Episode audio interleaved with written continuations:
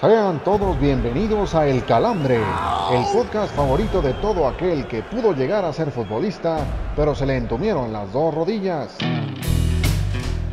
Que no se les contraigan los oídos y escúchenos la siguiente hora.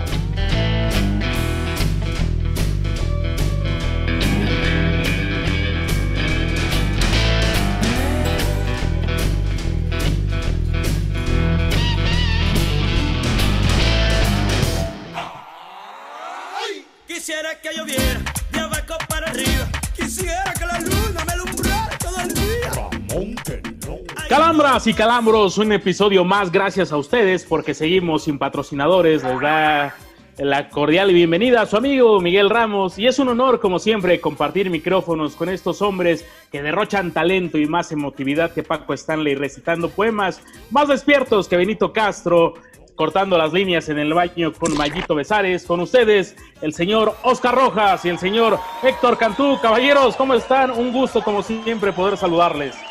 Miguelón, qué gusto poder mandarte un fuerte abrazo aquí a la distancia. Todavía seguimos eh, enclaustrados por este tema del, del COVID. También un abrazo para el señor Oscar Rojas y obviamente para nuestro producer, que como siempre no le hemos puesto nombre, eh, pero bien, listos, listos para hablar de muchos temas que tenemos este jueves en El Calambre. Señor Rojas, un honor, como siempre, poder escuchar su, su, melodiosa voz. Yo lo sé, señor Ramos, el honor es todo suyo. Señor Cantú, un placer, privilegio estar con ustedes otro, otro lunes más. Este, ¿Cómo le vamos a mandar al producer de una vez para que no se nos olvide y para que este, para re replicar el éxito de Koyo-sama y de Maciosar, que fueron los últimos dos?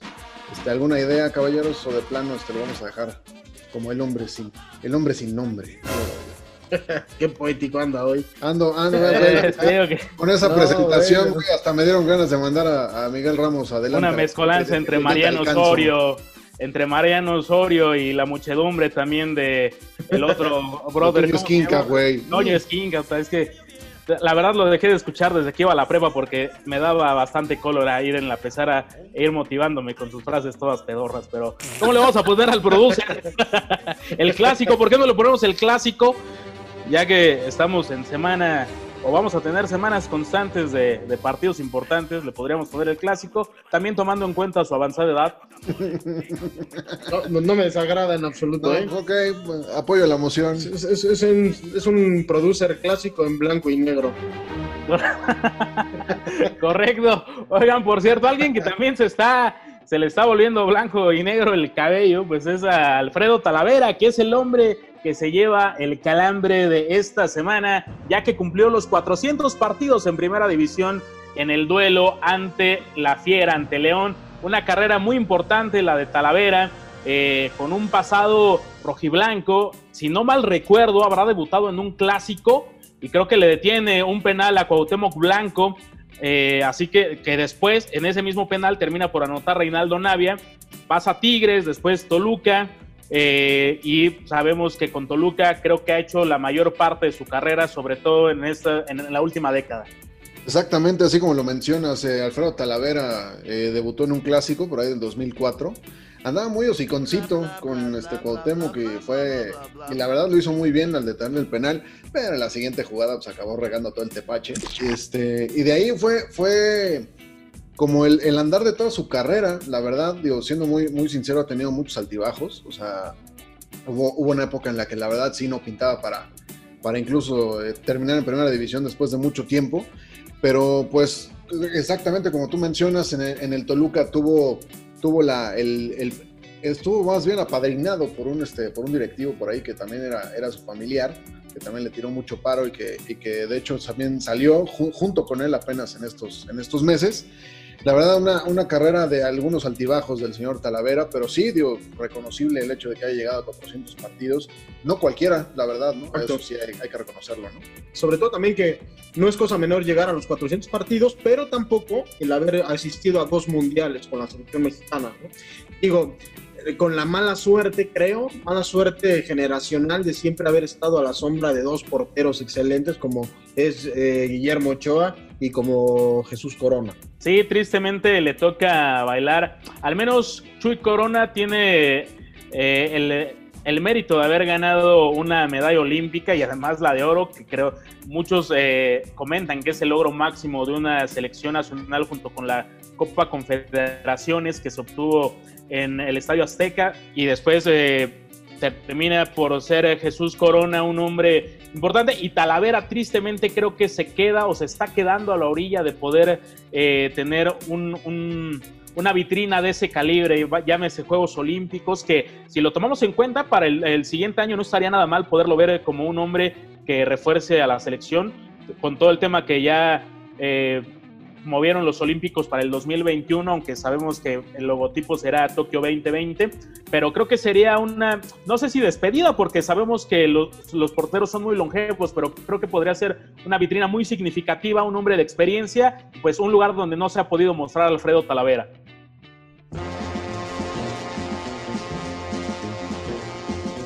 Antes de que te vayas con una sonrisa en el rostro, Lupita, te dejamos con las peores notas de la semana. Presentamos el bajón.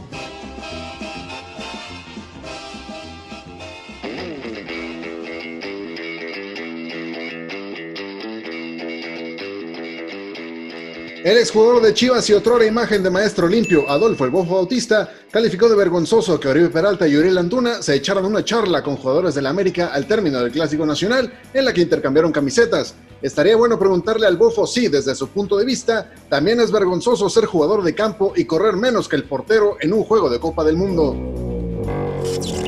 El Club Tijuana anunció la reprogramación de tres de sus partidos debido a un brote de coronavirus al interior del equipo que dejó 30 contagiados. Oh Con este número y tomando en cuenta que el bicho anda fuerte en la frontera, le sugerimos a los altos mandos del club que incluyan pruebas de parvovirus y moquillo para toda la plantilla.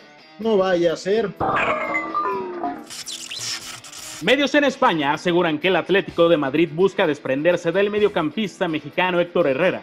Al enterarse de esto, se rumora que el ex capitán del Porto comentó a sus allegados que Simeone no lo metía a jugar, dado a que lo visorió antes de que HH se transformara en el mil por ciento guapo que todos conocemos. El estratega del Tottenham, José Mourinho, conocido como Mr. Simpatía en Barcelona, reveló que el nuevo fichaje del club, Gareth Bale, podría tardar poco más de un mes en debutar con el club. Tras conocerse la noticia, desde Madrid se escuchan las carcajadas de Florentino Pérez y Zinedine Zidane tras la tremenda picada de ojos que le aplicaron a los Spurs. Javier Chicharito Hernández, jugador del LA Galaxy, fue presa de las críticas luego de que desairara la emoción de un niño que le acompañaba en el túnel de salida durante el partido donde su equipo perdió 0-2 ante el Colorado Rapids. Pobre pequeñín, aún no entiende que a los troncos de otra galaxia se les va la cabeza pensando puras chinga, perdón, puras cosas chingonas. Un aficionado a los Medias Rojas de Boston se coló a Fenway Park para ver el último juego de la temporada entre los Patirrojos y los Yankees de Nueva York, mismo que terminó en triunfo de 10 a 2 para los de Boston. Se dice que dirigentes del equipo rojo y blanco ya buscan pagar la fianza del individuo, pues este les ayudó a vencer a los mulos de Manhattan por primera vez en más de un año.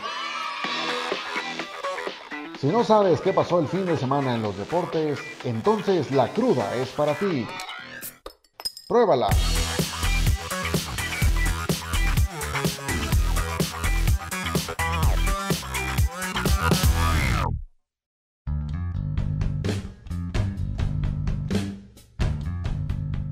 Regresamos, regresamos ya aquí al calambre porque ahora sí, señores, esto se va a poner bueno. Habíamos dicho que era semana de superclásico en México. Yo le quiero preguntar a los dos americanistas de este espacio, ¿cómo les quedó el ojo? se los llenó Chivas, se los llenó el América. ¿Qué mm. opinan del clásico? Eh, no, no, no, para llenar creo que tuvimos mucho pozole en toda la semana pasada, así que el clásico fue únicamente como un buen postre y además para paladearlo eh, muy con cuchara muy pequeña como fue lo que otorgaron en el fútbol estas dos escuadras. Poco fútbol, pero pues estos partidos clásicos, valga la redundancia, se terminan por ganar en ocasiones con eso, ¿no? El América termina por ponerle un par más ante un criticado Giovanni Dos Santos, que por fortuna logra tocar las campanas en un momento importante. Ojalá que sea el vigésimo octavo aire que necesite en su carrera, y pues que ahora sí desquite el sueldo, porque creo que no está cobrando muy barato este hombre que en algún momento dado fuera la gran promesa del fútbol mexicano y que surgiera de la masía. Y lo despedazamos en el, bueno, lo despedacé en el, en el episodio anterior de este, el calambre. Señor Rojas, un partido muy pedorro, pero al final de cuentas los tres puntos son para el América y pues obviamente el resultado vuelve a evidenciar que las Chivas pues no están para grandes, cosas, perdón.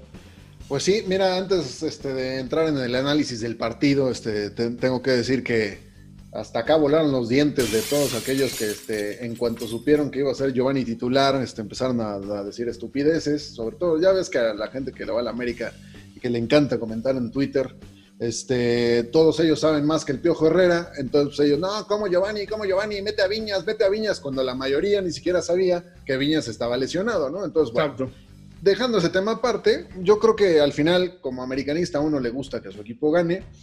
Las formas importan, evidentemente. El América no jugó precisamente el mejor de los clásicos, de este, ni siquiera bajo el mando de Miguel Herrera, ya no hablemos de otro tipo de etapas. Pero al final son tres puntos que al equipo le vienen bien, eh, que pues mantienen una racha sin perder ya de cinco partidos, que no está nada mal. Y, este, y, traerán un buen envión anímico para enfrentar a Cruz Azul, que ahí sí, esa es una prueba muy fuerte para el equipo azul crema. Sí, lo que preocupa, por ejemplo, para la, la, gente que le va al rebaño sagrado, pues es el triste desempeño, ¿no? De Vega, de Antuna, incluso de la Chofis, que, híjole, yo no sé cómo sigue estando dentro de los mejor pagados de ese equipo y cómo se le sigue solapando tanto a un jugador que en los últimos meses y en los últimos años ha demostrado que es bastante mediocre. Señor Ramos. Perdón, perdón, el señor Rojas quería aportar algo. Sí, yo no, yo no ah, sé, yo no sabía, yo no sabía que el señor, que la Chofis López también que estaba como aspirante a la dirigencia de Morena. Es, igualito a Gibran Ramírez, el güey, con esa, con esa con esa, timba, esa timba, que a bárbaro, a bárbaro. No, yo, señor Rojas, no politice yo este creo Que, yo creo que lo de Chivas, amigos, eh, termina ya por ser tristemente la constante de este equipo. Se ha hecho una bola de nieve y veía a gente como el Chicote Calderón, eh, que costó más de 7 millones de dólares, no, no rendir, a gente como Antuna. Eh, pues yo creo que a ver, aquí habrá que separar un poco. Chivas en su momento o para este torneo terminó comprando lo que se le pedía. Hoy en día esos jugadores no están funcionando, entonces directivamente qué tanto se podría reprochar y qué tanto se les puede reprochar a, a estos hombres que pues queda claro que la camiseta de Chivas pues de Chivas les pesa más que la timba de la Chofi. No, yo creo que poco, ¿no? Casi todo tiene que ir a la parte del compromiso con los jugadores. Chivas está muy limitado en ese aspecto al solo contratar jugadores mexicanos y es el caso de Oribe Peralta, ¿no? Y a ese punto quería llegar, señor Rojas. El partido terminó siendo tan pedorro, tan pedorro, que la gran nota se la llevó Oribe Peralta al sostener una relación, bueno, no una relación, una conversación. Ah, e-, e-, ese video no lo he visto. relación fue la que tuvieron en el campo el Bayern contra el Barcelona. No, este ya, esto ya es patear al perro muerto. Este, pues mira, yo de los difuntos no hablo, este, pero en esta ocasión vamos a hacer una excepción. Y esto es como un consejo para la gente del Guadalajara.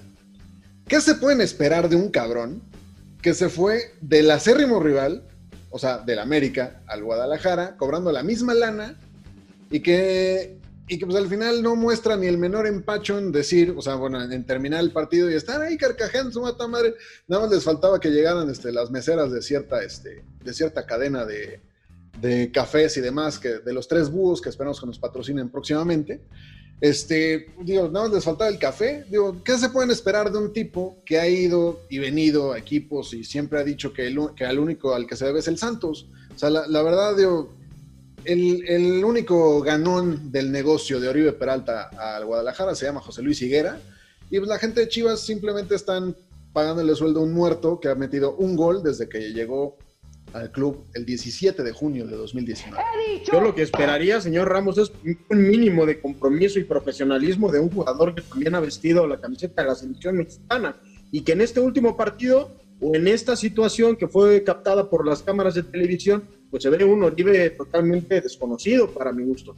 Sí, desconocido creo que ya incluso en la última etapa con el América en la cual no jugaba y, y después de ahí responsabilidad total de quien lo haya llevado, ya lo comentaba el señor Rojas. El Miguel, pero, perdón, ahí el tema de, ahí el tema de Oribe sí tiene que, sí tiene que ser un tema de, bueno, hablar de la lesión que tenía y que al final él llegó a un acuerdo con, con Miguel Herrera. No, no, no, eh, eh, es a lo que voy, iba o a sea, jugar.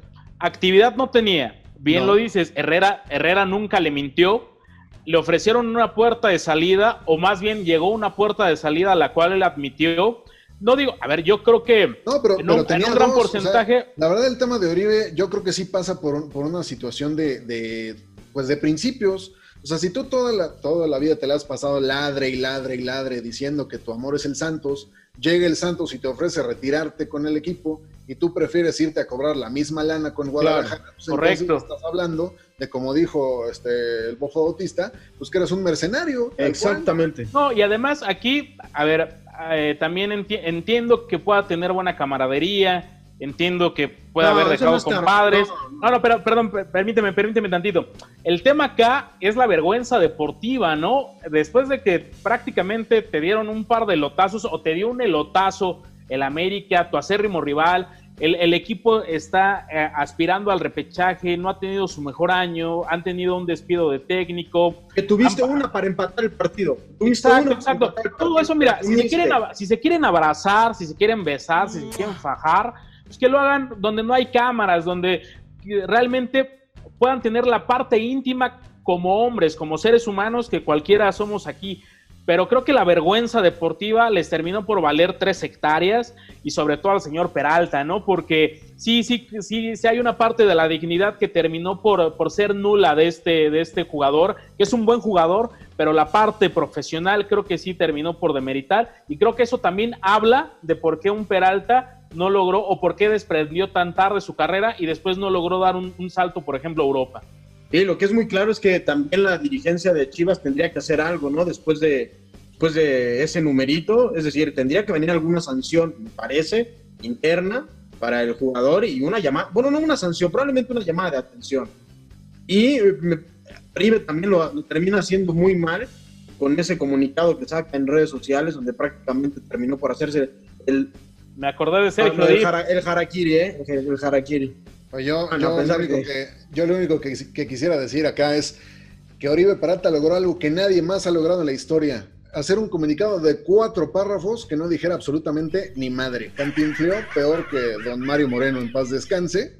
Y, la- y volvemos a lo mismo, ¿no? O sea, yo no, yo no veo qué le daría valor a Ricardo Peláez de ponerle una sanción a Oribe Peralta después de que ha brincado de América a Cruz Azul y a Guadalajara con el mismo discurso de llego al mejor equipo de este país. Así de fácil.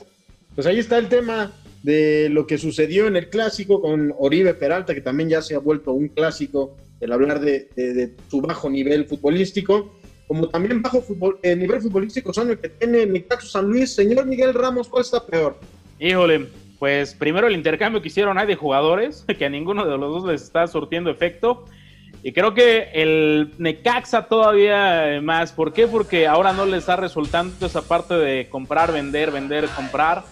Y el San Luis, al contrario, tiene, creo que armó dentro, antes de que le quitaran el capital económico del Atlético de Madrid, pues había llevado piezas claves, ¿no? Como Sí. el exdelantero del Necaxa, que si bien termina por mojar, no ha terminado por ser un hombre que digas, uy, este equipo se echa el equipo al hombro, ¿no? Entonces, creo que también ahí se le empieza a acabar un poco el crédito a Memo Vázquez. Habrá que ver hasta dónde le alcanza, pero creo que el Necaxa ahí es donde tristemente no va a tener tierra de dónde poder sacar para poder tener un equipo más competitivo lo que resta de este torneo. Lleva dos, dos partidos el, el profe Cruz al frente de los Rayos, prácticamente una semana. Es cuestión de tiempo, señor Rojas, para ver al Necaxa recuperar un poco el nivel y que le alcance, si- o mejor dicho, le alcanzará para meterse al repicaje al menos. Híjole, con, con todo el dolor de mi corazón. te Dígame que sí, señor Rojas, por favor. Te voy a Por cantar esa favor. Luis Miguel, miénteme, como siempre. Por favor, miénteme. Al rato te la canto al estilo del gallo de oro. Pero este, la verdad, este, no veo cómo se mete el Necaxa. La verdad, digo, la benevolencia de este torneo que te permite que 12. Ah, de repente a- puede hacer flash. No, pues claro, pero al fin, digo, pero al fin- la chica del bikini azul, no, no. A ver, una, reali- una el realidad, perdón, rápido, yo rápido. Yo no creo, ¿eh? La verdad. Rápido, que- una realidad es que en este torneo puede- nos podemos esperar cualquier cosa. Cuando califican por 12, a lo mejor puedes llegar con 8 o 10 puntos en la penúltima fecha, ligas dos buenos resultados y te terminas colando ahí en el número 12, así que no, no hay que descartar absolutamente nada. No, Yo creo que... dígame, señor Rojas. Complicado, muy complicado, perdón. Demasiado. pero, el, pero el señor Miguel Ramos tiene un punto a su favor. Tú eres capaz de tener dos o tres partidos muy buenos, eh, dos victorias al hilo y entonces te vuelves a meter por la pelea, eh, por un boleto para la, para la siguiente fase. Es tan irregular ese torneo y creo que también el, el modelo en el que está creada la base de competencia permite también esta mediocridad, si lo, lo, podemos poner con esas palabras, de muchos de los equipos, prácticamente la mitad de ellos. ¿Sabes qué? ¿Sabes qué es un factor que no hemos tocado de este, de este torneo Guardianes? Y van a decir que soy un mamila y un romántico de, las aficiones, pero. Échele, señor Rojas. El hecho de que no se juegue con, afición. Sí, te influye un montón. Influye un.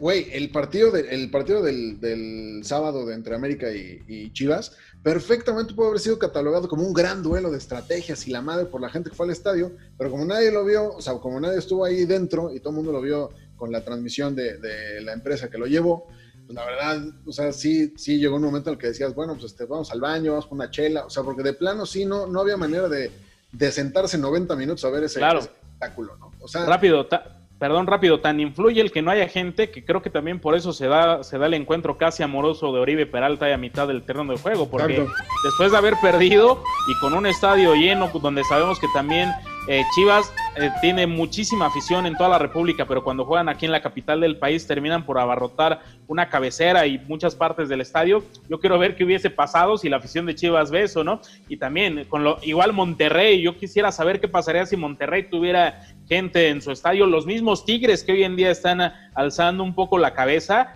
eh, la que se le vendría al Tuca Ferretti, ahora sí que el Fierretti ya lo traería atorado después de que los libres y locos pues le hubieran hecho un par de cánticos.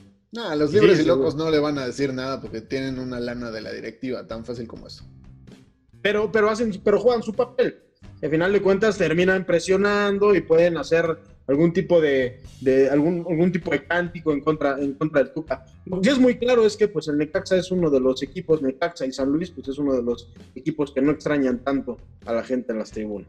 Vámonos al siguiente tema, este es el cambio del equipo fantasma. El calambre.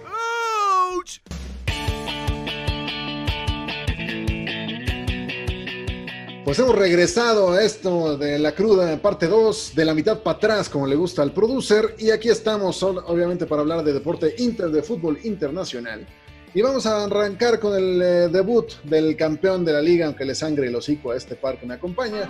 El debut del Real Madrid con empate en la liga contra la Real Sociedad de San Sebastián. Señores, ¿vieron el, de preguntar si vieron el partido? Yo esperaría que sí. Y segundo, y segundo, ¿qué habría que ajustar en el cuadro de Zinedine Zidane para que esto no se vuelva a repetir? Tienes poco que ajustar, ¿no? Eh, considerando que tienes cuatro delanteros y de los cuales eh, no llamas a Jovic y Mariano pues estaba para el perro. No, pero Jovic ya estaba en la banca. por eso, pero no, pero no entró.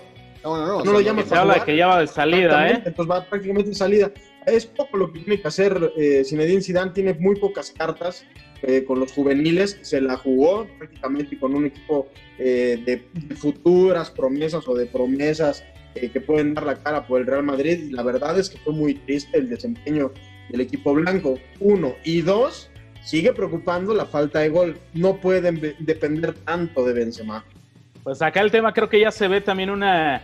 No, se termina por diluirse ya la, lo que quedaba de la BBC con la salida de Gareth Bale al, Tottenham. Y pues ahora vemos a un Martín Odegaard que ya tuvo un andar un par de años por un par de equipos de la liga, entre ellos la Real Sociedad al cual enfrentó Rodrigo y Vinicius Juniors, cada uno por las bandas y Benzema en punta. Creo que ya es un cambio generacional y tiempo al tiempo con lo de Zinedine Zidane es una apuesta, o al menos nos habían acostumbrado a los cañonazos eh, de dinero, pero al menos el último que fue el de Jovic, si no mal recuerdo, pues les está saliendo bastante mal y hoy en día en tiempos de pandemia tratan de ir con este par, eh, al menos en las bandas que sí son juveniles, pero que los ha venido probando desde el año pasado eh, Zinedine Zidane. Habrá que ver, yo creo que le va a terminar por alcanzar y que además en un eh, mercado de fichajes que todavía no cierra, habrá que ver que logra pescar el conjunto merengue todavía a última hora. Exacto, el último cañonazo del, Real Madrid fue el de Eden Hazard, es de recordar que tampoco ha jugado el muchacho. Ah, tan, ex- tan con inexistente. No, exacto, no, pero imagínate, gastas arriba de 100 millones de euros por un güey que ni juega, pues sí, Sí, está como sí, para sí, triste, coraje, ¿no? triste. Bueno, entonces, pero fíjate lo que está diciendo el señor Rojas. Estás hablando de más de 100 millones de euros con Hazard.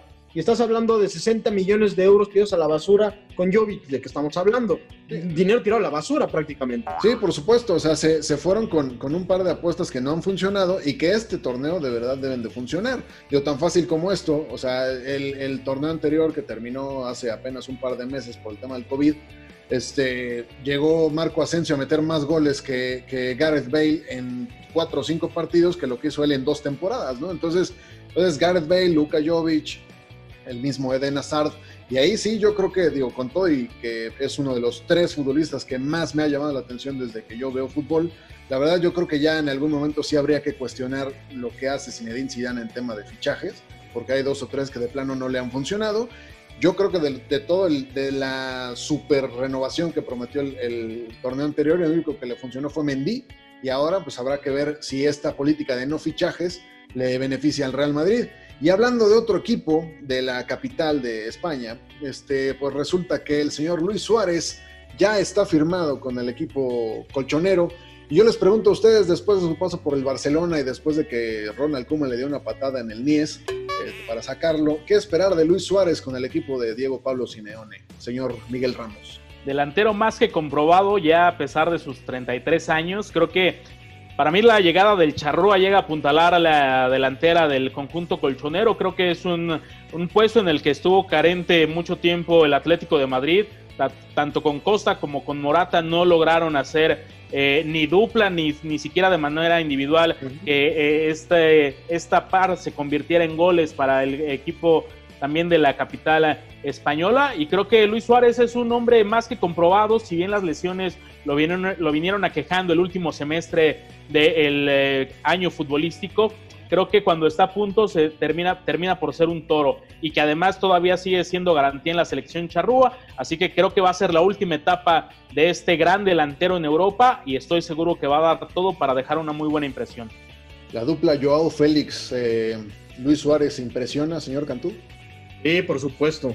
Digo, a reserva de ver lo que pueden hacer en la cancha, estamos hablando de un chico que va empezando, que dejó muy buen sabor de boca en la primera temporada, que se va a unir a un futbolista, ya lo decía Miguel Ramos, comprobado, que te marca un gol cada 108, 109 minutos en la competencia en España y que sobre todo pues eh, es una persona de mucha experiencia, puede darle algún tipo de consejos a Joao Félix, sí seguro, se antoja muchísimo esa dupla para, para los meses siguientes.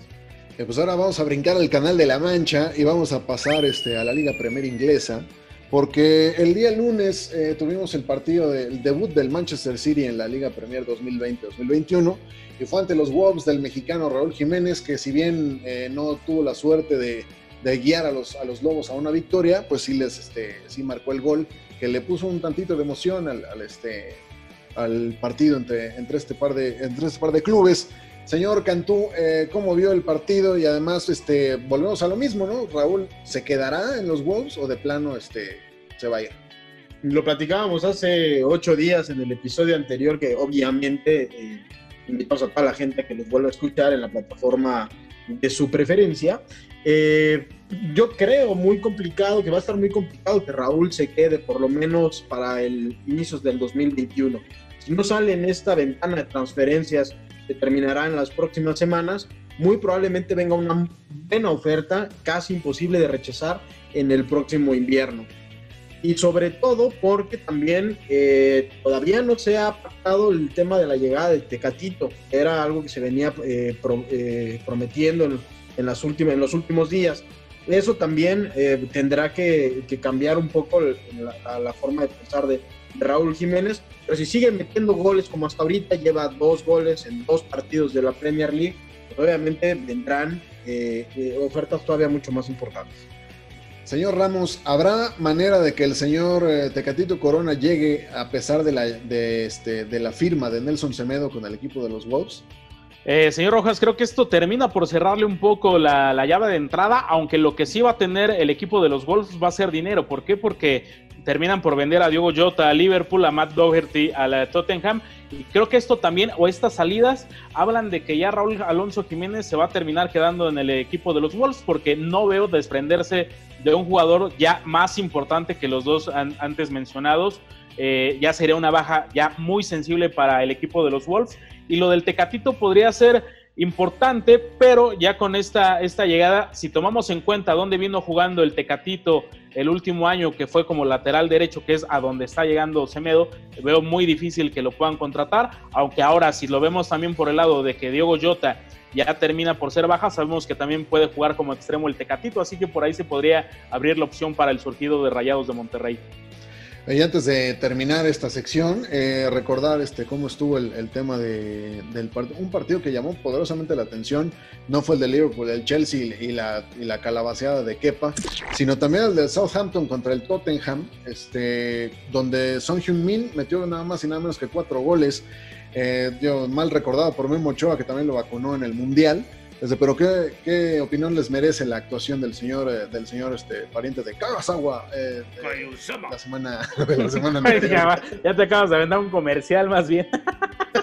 no, no, yo creo que le vino bien hacer el servicio militar cuando en algún momento dado le habían dicho que se lo iban a perdonar sí, que no al, quería el güey. Al, coreano y, no, y que habían dicho que eh, por el tema de, de, del mundial se lo habían perdonado. Queda claro que no lo terminan obligando. Sabemos que es, es obligación para, para, los coreanos a cierta edad. lo terminan... aquí nomás porque te ponen a plantar arbolitos. Hombre, yo no saqué mi cartilla, a mí no me A esa edad era cuando más crudeaba, así que tú crees que a los 18 iba a andar sembrando arbolitos cuando más bien los regaba. a, mí, me tocó bola azul, qué poca madre, güey.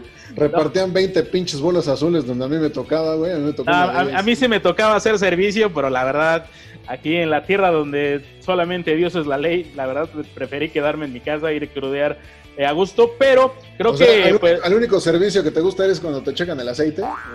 No, no, ¿qué pasó, señor? Yo todavía tengo la doble cero. Le hacen alineación y balanceo. Yo, tengo la doble cero intacta todavía, pero el que me queda claro que, también la tiene intacta después de haber hecho el servicio militar es, es al coreano, porque, eh, pues vaya, ¿no? Termina por ser un hombre eh, que sigue sumando a pesar de su corta experiencia con este Tottenham, que al parecer ha venido a menos después de las grandes temporadas de Pochettino. Con Mourinho creo que no ha terminado por levantar y habrá que ver si precisamente ese no es uno de los hombres que incluso hasta por mercado el Real Madrid en algún punto pueda apostar por ahí, ¿eh? Yo creo que el, el proyecto está bien interesante, el de Mourinho o sea, tienes una plantilla de poco más de 700 millones de euros y con la llegada de Bale también se antoja que va a ser un equipo muy poderoso, va a ser un equipo que te va a hacer muchos goles y que, ¿por qué no? Puede incluso eh, competirle de lleno, y lo digo desde ahorita, a Liverpool por el título de la Premier League en esta temporada. Pues sí, falta que el señor Gareth Bale esté este, enfocado en jugar fútbol y no al golf, ¿no? Ah, este, llega a la tierra que quería llegar. Sí, exacto. También digo, ya, volvieron a abrir las orejas. De que te estén claro. este, todos los días a que llegues a un lugar donde te quieren mucho, pues sí, debe de cambiar. Es Pero, el perro es huevón y le pones tapete, se vuelve más huevón. Sí, niños, niños pedorro y le das frijoles, pues güey, también. Exactamente. le das fabada, tío. Pero bueno, antes de pasar a la siguiente sección, recordar este, las redes sociales que esta, que esta personalidad que soy yo nos las di antes de, de pasar a este a esta parte de la cruda. Soy Edecán, señor Rojas. Seré la Gina Montes del Calambre y este, las redes sociales en Twitter, arroba el guion bajo calambre, en Facebook el, el calambre podcast y en Instagram estamos como el guion bajo calambre guion bajo podcast. Ahí encontramos de cualquier tipo de barbaridad, desde la aparición de Gibran Ramírez con su playera de las Chivas, este, las publicaciones de, los, de cada episodio del podcast y también en, en DM se pueden mandar nudes al señor este, Miguel Ramos. Acepta de hasta de caballero, no hay problema. Entonces ustedes Y mientras vámonos a la siguiente sección.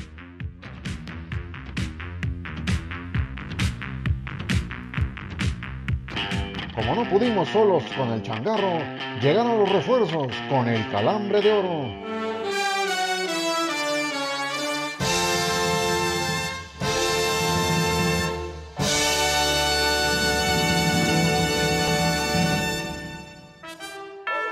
I was so hard headed at first. My grandma didn't even believe in me. Pues queridos calambras y calambros, llegamos a la sección más cara, más importante de este patriótico podcast, porque recordar que estamos en estas queridas fechas patrias, y para festejar con un púgil que además ha dado el paso más allá de lo que cualquier deportista hace, porque además de ser boxeador es un buen estudiante, un extraordinario ser humano, así que le damos la bienvenida a este calambre al señor Mario Cázares. Bienvenido, Mario. Gracias, gracias, buenas noches, gracias por la invitación. ¿Cómo has estado, Champ? Eh, qué gusto poder saludarte. Ya hacía falta que te presentaras en estos micrófonos de El Calambre. Y pues me imagino que algo atareado, además te agradecemos porque sabemos que ya estás próximo a la pelea con Julio César Chávez Jr.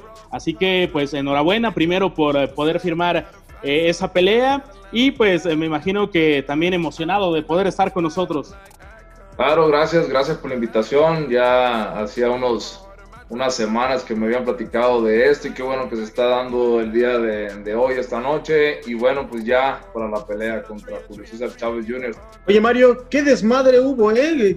con, la familia Chávez, que, que si el peso, que si no, que si la 175, que si la 173. Cuéntanos un poquito qué, en qué paró todo eso, porque yo me, yo me quedé con, con diferentes versiones, la que primero platiqué contigo Después eh, escuchamos también a Julio César Chávez papá y también a Julio César Chávez Jr. que de repente tiene la cabeza en otro lado. Cuéntanos en qué paró todo ese desmadre. bueno, pues ya como, como vieron, pues es, eh, hubo ahí algunos, algunos ajustes, te comento. Em, eh, fíjate que la propuesta de las 172 libras fue por parte del equipo de Chávez Jr., fue por parte de él. Él sabe que yo soy un 168 natural, ¿no? Entonces, eh, él me buscó, él dijo que quería pelear conmigo en la 172, lo cual después de consultarlo con todo el equipo, decidimos que íbamos a tomar la pelea en las 172 libras.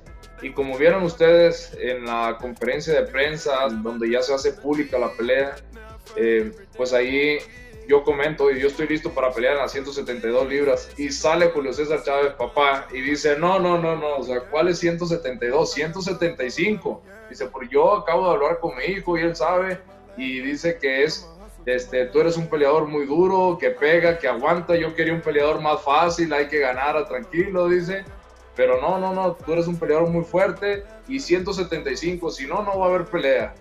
Entonces, eh, en la conferencia de prensa, incluso Junior eh, propuso las 173 libras, lo cual públicamente aceptamos nosotros, ¿no?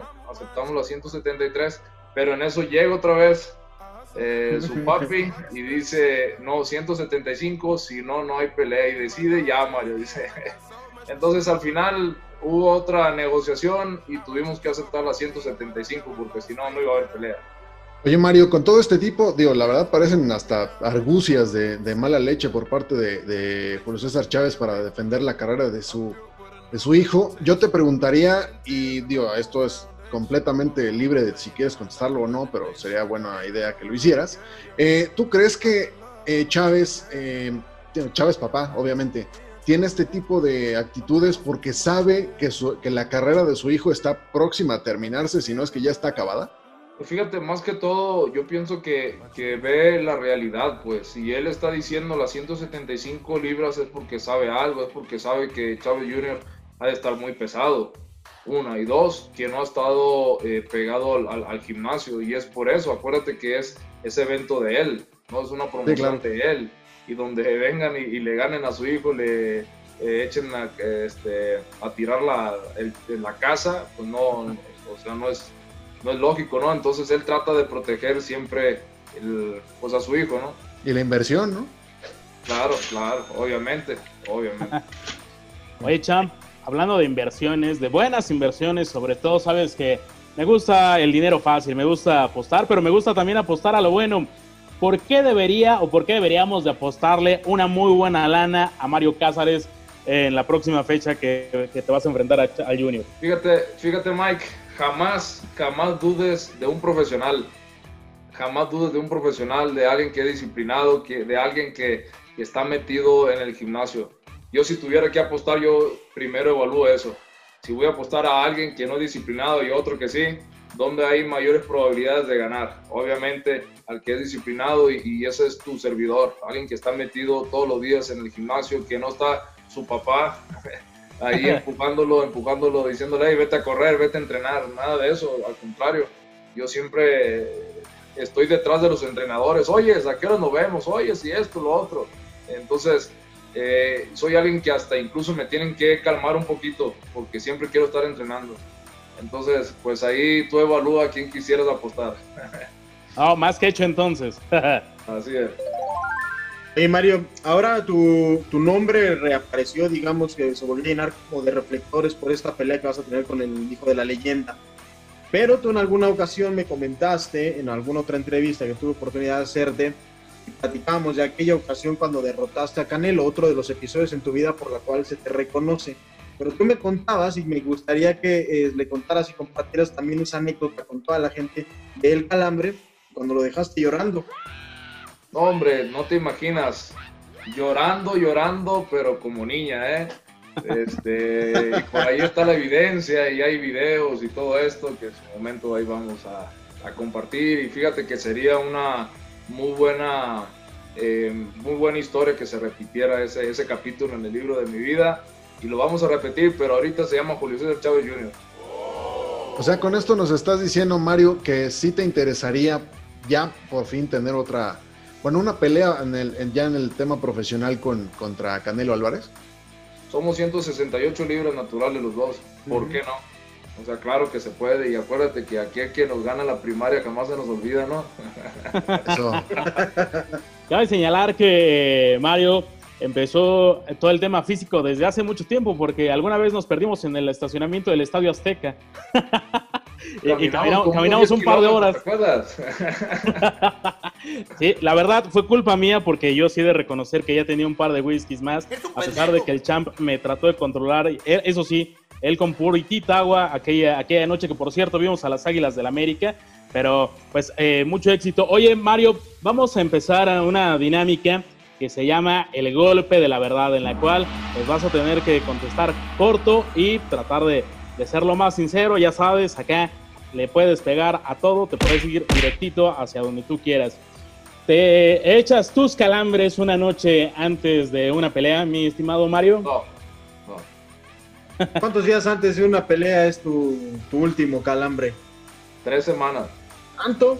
Es mucha abstinencia, ¿no, champ? No, no, muchas, muchas. No lo recomiendo, sean boxeadores. La, la bendición de estar casado. No, ya. A ver, oye, Champ, una peda con Canelo o con Chávez, papá, en sus buenos tiempos, evidentemente sin que tengas pelea programada. No, con ninguno. con ninguno. La verdad es que no, no tomo. No tomo, este, pero con ninguno. Eso. Ven, usted, este es un profesional, no como ustedes, par de, par de No, nosotros que- sí, no. que embriagan en, plena esto. entrevista, carajo, aprendan algo del señor Mario. carajo. Mario, ¿dónde se queman más calorías? ¿En el, ¿En el ring de box o en el box spring? No, en el ring de box. Sí, sí, sí. ¿A, cuán- a cuántos rounds llegas en el box spring? No, no, no, eso se lo dejo para después. Pero muchos rounds, ¿eh? No me canso. Sí, eso. Eres de los nuestros. Bienvenido al calambre. Bueno, sabemos- producer no, el producer no, tampoco lo eleves tanto. Ah, es que el producer ya necesita, eh, ya, ya no pasa el doping, ya necesita la pastillita azul, así que... Es, que- este, es como el, el chiste del perico, ¿te lo sabes? No, no. no. Mira, pero bueno, oye, oye Champ, eh, sabemos que eres muy profesional, pero ¿qué sí y qué no está permitido previo a una pelea?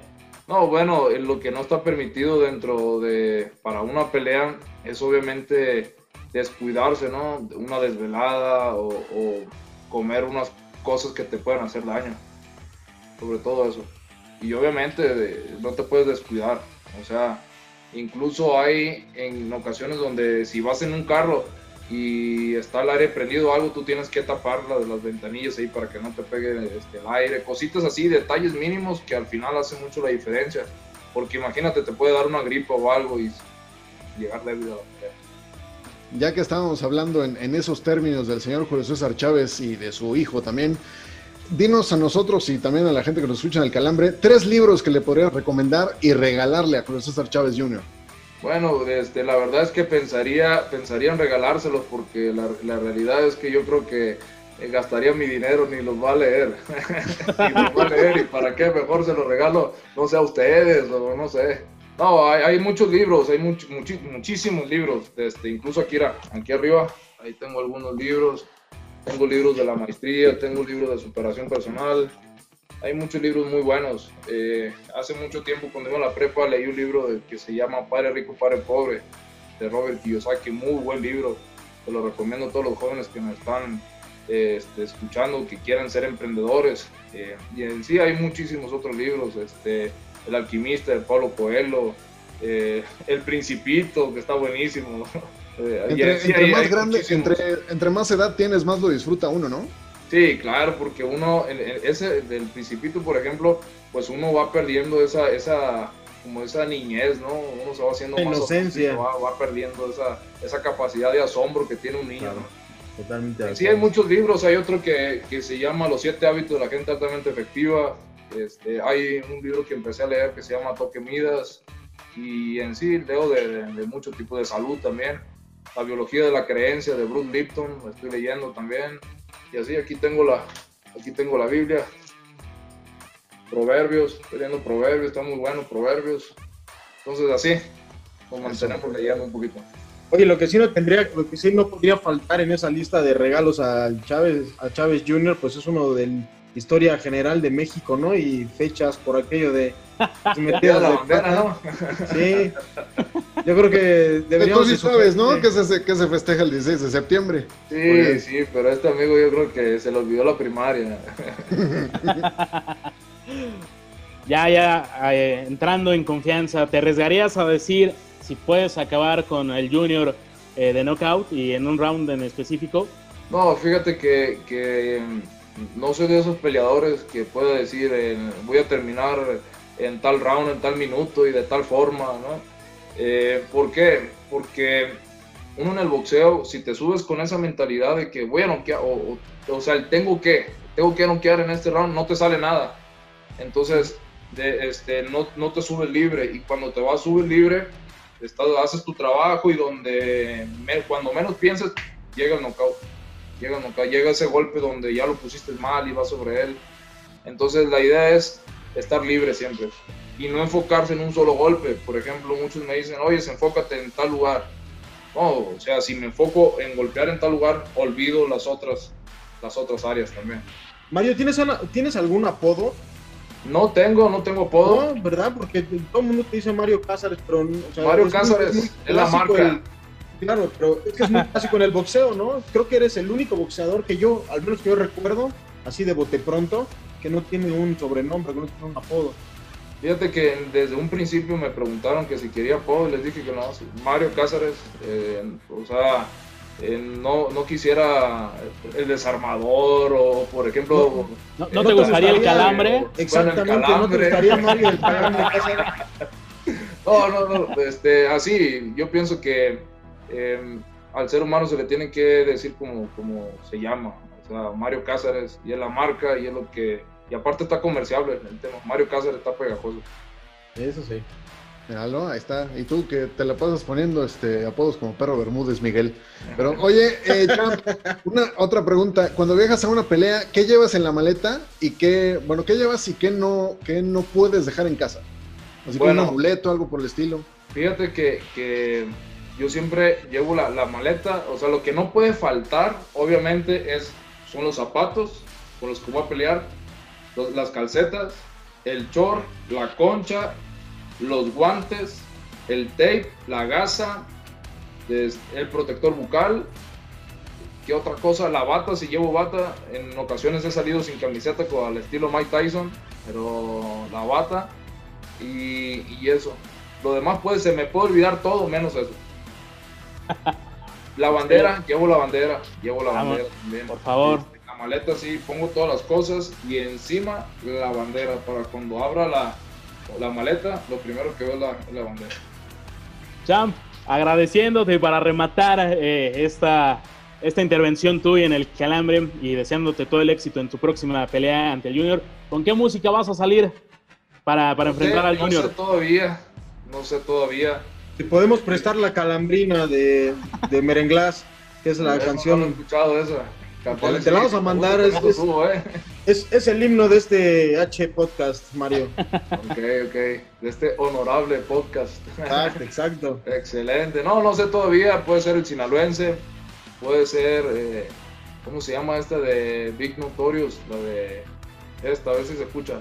¿Es fiesta en América no te gustaría? ¿Se escucha? ¿Se escucha? Ah, cómo no, ese es Claro, buena. claro. Con esa.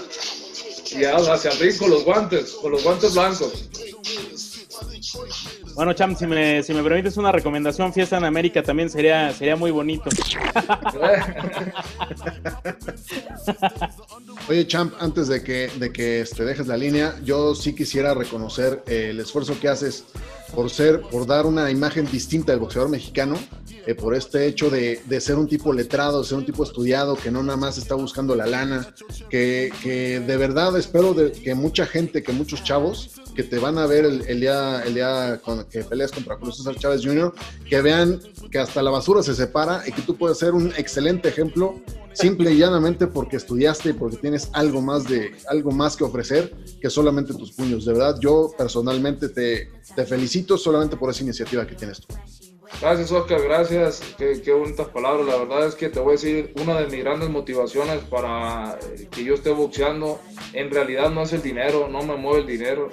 Si, si fuera el dinero, yo creo que esta pelea ni la agarrara. Y, y nomás comentarte también de que no voy a subir con patrocinios. Me han buscado muchas empresas para patrocinarme con muy buena cantidad de dinero y a todos les he dicho que no. ¿Por qué? Porque quiero llegar con hambre a la pelea. O sea, no me mueve el dinero, no quiero que mi mente esté, hay que firmar un contrato por tantos miles de pesos o eso por patrocinios. No, no, no, ahorita el objetivo es ganar la pelea porque yo quiero dignificar al boxeo, como decía a Héctor en la entrevista pasada hace unas semanas atrás, eh, y dar otra imagen del boxeador y del boxeo. O sea, ¿por qué? Porque el boxeador tiene que ser alguien que, que tenga problemas, que tenga vicios, que siempre termine mal su carrera. Estoy seguro que muchos padres de familia en México no meten a sus hijos a boxear porque todos terminan mal y tienen miedo que sus hijos terminen mal. Pero yo quiero decirles a todos los padres de familia que metan a sus hijos a boxear, que es el mejor deporte. A mí me ha cambiado la vida. Me está dando una, una maestría ahorita eh, en la Universidad Anáhuac gracias al boxeo. Estoy estudiando la, la maestría en alta dirección de empresas gracias al boxeo y yo vengo de, de una familia humilde, trabajadora. Entonces quiero dar ese mensaje a todos los jóvenes de que todo es posible en esta vida siempre y cuando se tenga fe se- y se ponga el trabajo y se tenga voluntad de hacer las cosas. Y ese es el perfil que yo soy y es el que quiero compartir siempre. Híjole, Mario, pues qué- muchas gracias. Qué barbaridad, qué, qué bonita. Qué buenas bonita palabras. forma de pensar. Me cae mis respetos, Chan. De verdad. Gracias, gracias. Te agradecemos, Mario, eh, esta intervención y ojalá no sea la última vez que te presentes acá en el Calambre. No, gracias, gracias. Agregar algo también en cuanto a lo de Oscar, por ejemplo, a mí me da mucha tristeza como Omar Chávez, por ejemplo, subió este, un video por ahí eh, con una pistola y fajos de billetes, una cosa así. Entonces, imagínate la imagen que tiene un niño, o sea, que sigue, que lo sigue, que quiere ser como él. Entonces, como atletas de alto rendimiento tenemos mucha responsabilidad, mucha responsabilidad que, que yo pienso que muchas veces no pensamos, o el deportista normal no lo piensa.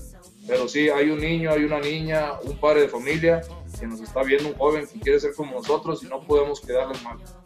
Entonces, esa es mi motivación y por eso hay que ganar esta pelea como de lugar, aunque haya limitaciones de las 175 libras y que lo que muchas veces se critica, ¿no? De que llevan los peleadores a modo, a un peso y todo esto, pues yo voy en contra de todo esto con las limitaciones, aún con ellas, yo voy a ganar y quiero decirles a, a- a toda mi familia, a todos mis amigos en, en Sinaloa, en todo México, que las cosas sí se pueden aún con limitaciones. Mucha suerte, Chan. Mucho éxito. Gracias, Mario. Mucha suerte. Gracias, Héctor, gracias. Mike. Abrazos.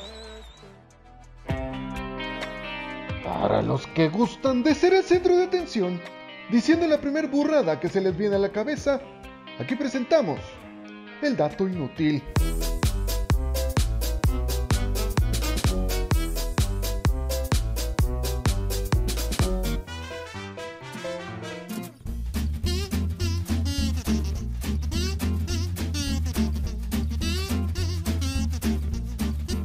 Pues ya llegó, ya está aquí lo que uh, todos ustedes están esperando, que es el dato inútil. Señor Rojas, señor Ramos, ¿están listos? ¿Es de Joe listos. Montana? Sí, señor Rojas. Vamos a hacer- por tercera ocasión le vamos a hacer una pregunta de NFL para ver Mientras, si a mientras no sea de cricket, a mí me vale madre. O sea, por favor, date. Oh, chingado. Es- Jálala, ese era jálala. un muy buen dato cultural. Como Citlali, adelante. Venga. Alberto Cifuentes, el jugador de mayor edad en debutar en la primera división en España con 41 años. 41 años y debutó en la primera división del fútbol español. Señor Rojas, ¿cómo se ve usted a los 41 años de edad? ¿Qué está haciendo? Ya los tiene. Nah, ni madre, todavía no. No, falta, faltan Bueno. un par de. pues, pues, no, ya ni tanto, ya falta poco. Ya, no, este. Mira, yo, yo lo único que espero es que a los 41 años no esté yo empotrado en alguna, en alguna pared, pero fuera de eso, este, todo bien. Este, lo único que sí, pues podemos decir es que nunca es tarde, ¿no? Este, para debutar, señor Ramos, estamos con usted.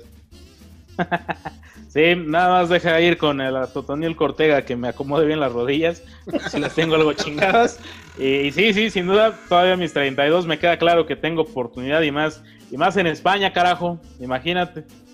Si en algún pero- momento dado, ¿se, acuerdan, ¿se acuerdan de un directivo de, creo que fue en la primera A, que era el presidente y terminó por debutar con su equipo? La verdad, ahorita se me, se me barre el nombre, como tarea lo vamos a traer para el No, siguiente. no, uno, es que hubo dos, hubo una- uno de la UDG que hizo eso, y ese sí fue en el ascenso, Sí. y otro que fue Humberto Filisola, de la Autónoma de Tamaulipas, que jugó con el Correcaminos, contra el América, y todavía el Avergón estuvo a Ah, nada de meter un gol. A nada de meter Ah, saludos al Cheto Leaño, por cierto. Además, oye, pero todos se quedan muy cortos con el capitán Subatsa, ¿no? Con Kazuyoshi Miura.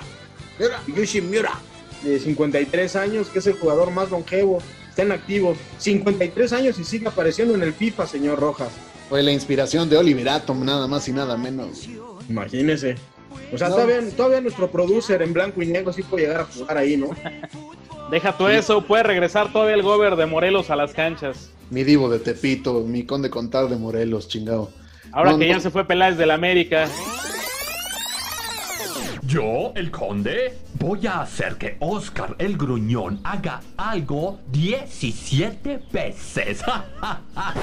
Nadie le va a impedir el paso, diría, diría él. Además, además ¿cuánt- ¿cuántos años le quedan de administración? Pues ya le quedan nomás tres y medio, ¿no? Güey, perdón, es que... ¿Que son es que- 10?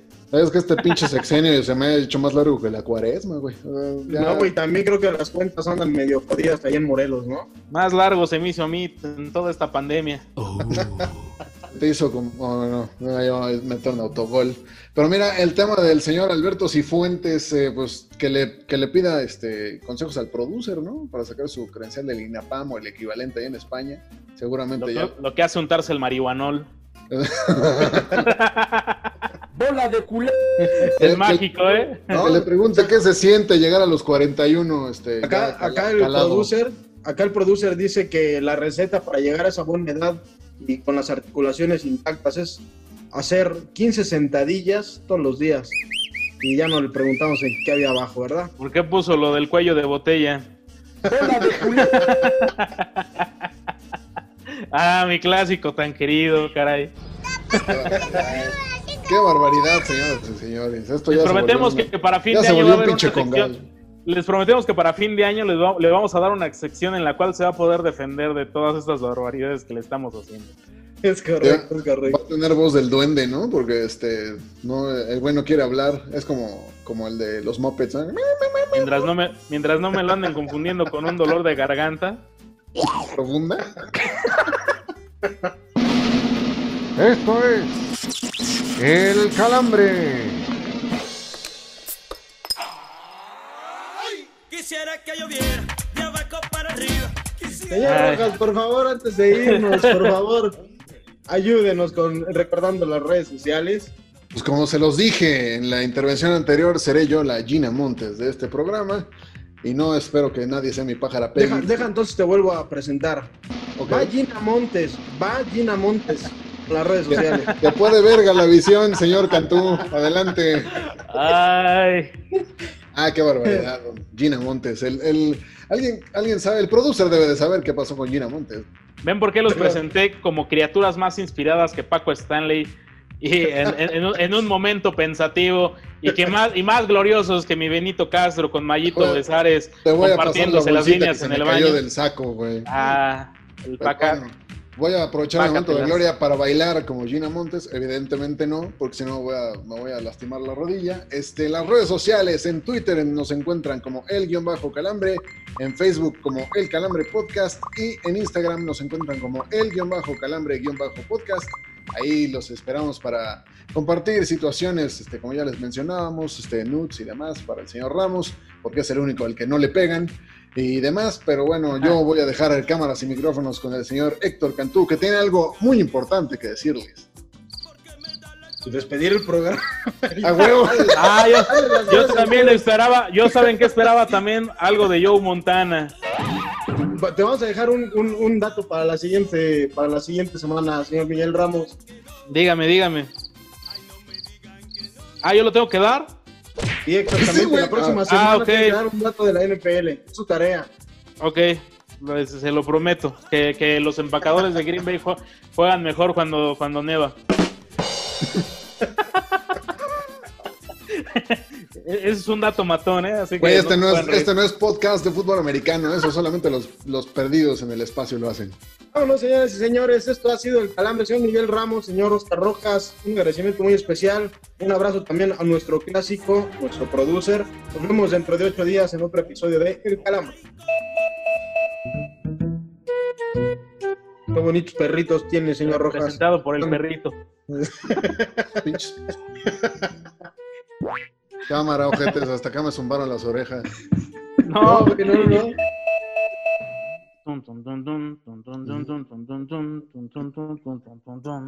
No, no, no, no. Pues seré la Gina Montes del Calambre. Acá está tu pájara Peggy. sí que sí, de la vida y del amor. Qué elegante. Esa es pura pinche finura, más que la del Beto el Boticario. Solicitamos su colaboración para regresar a este podcast la próxima semana. Les demostraremos que no padecemos de nuestras facultades mentales. A continuación, partidos políticos.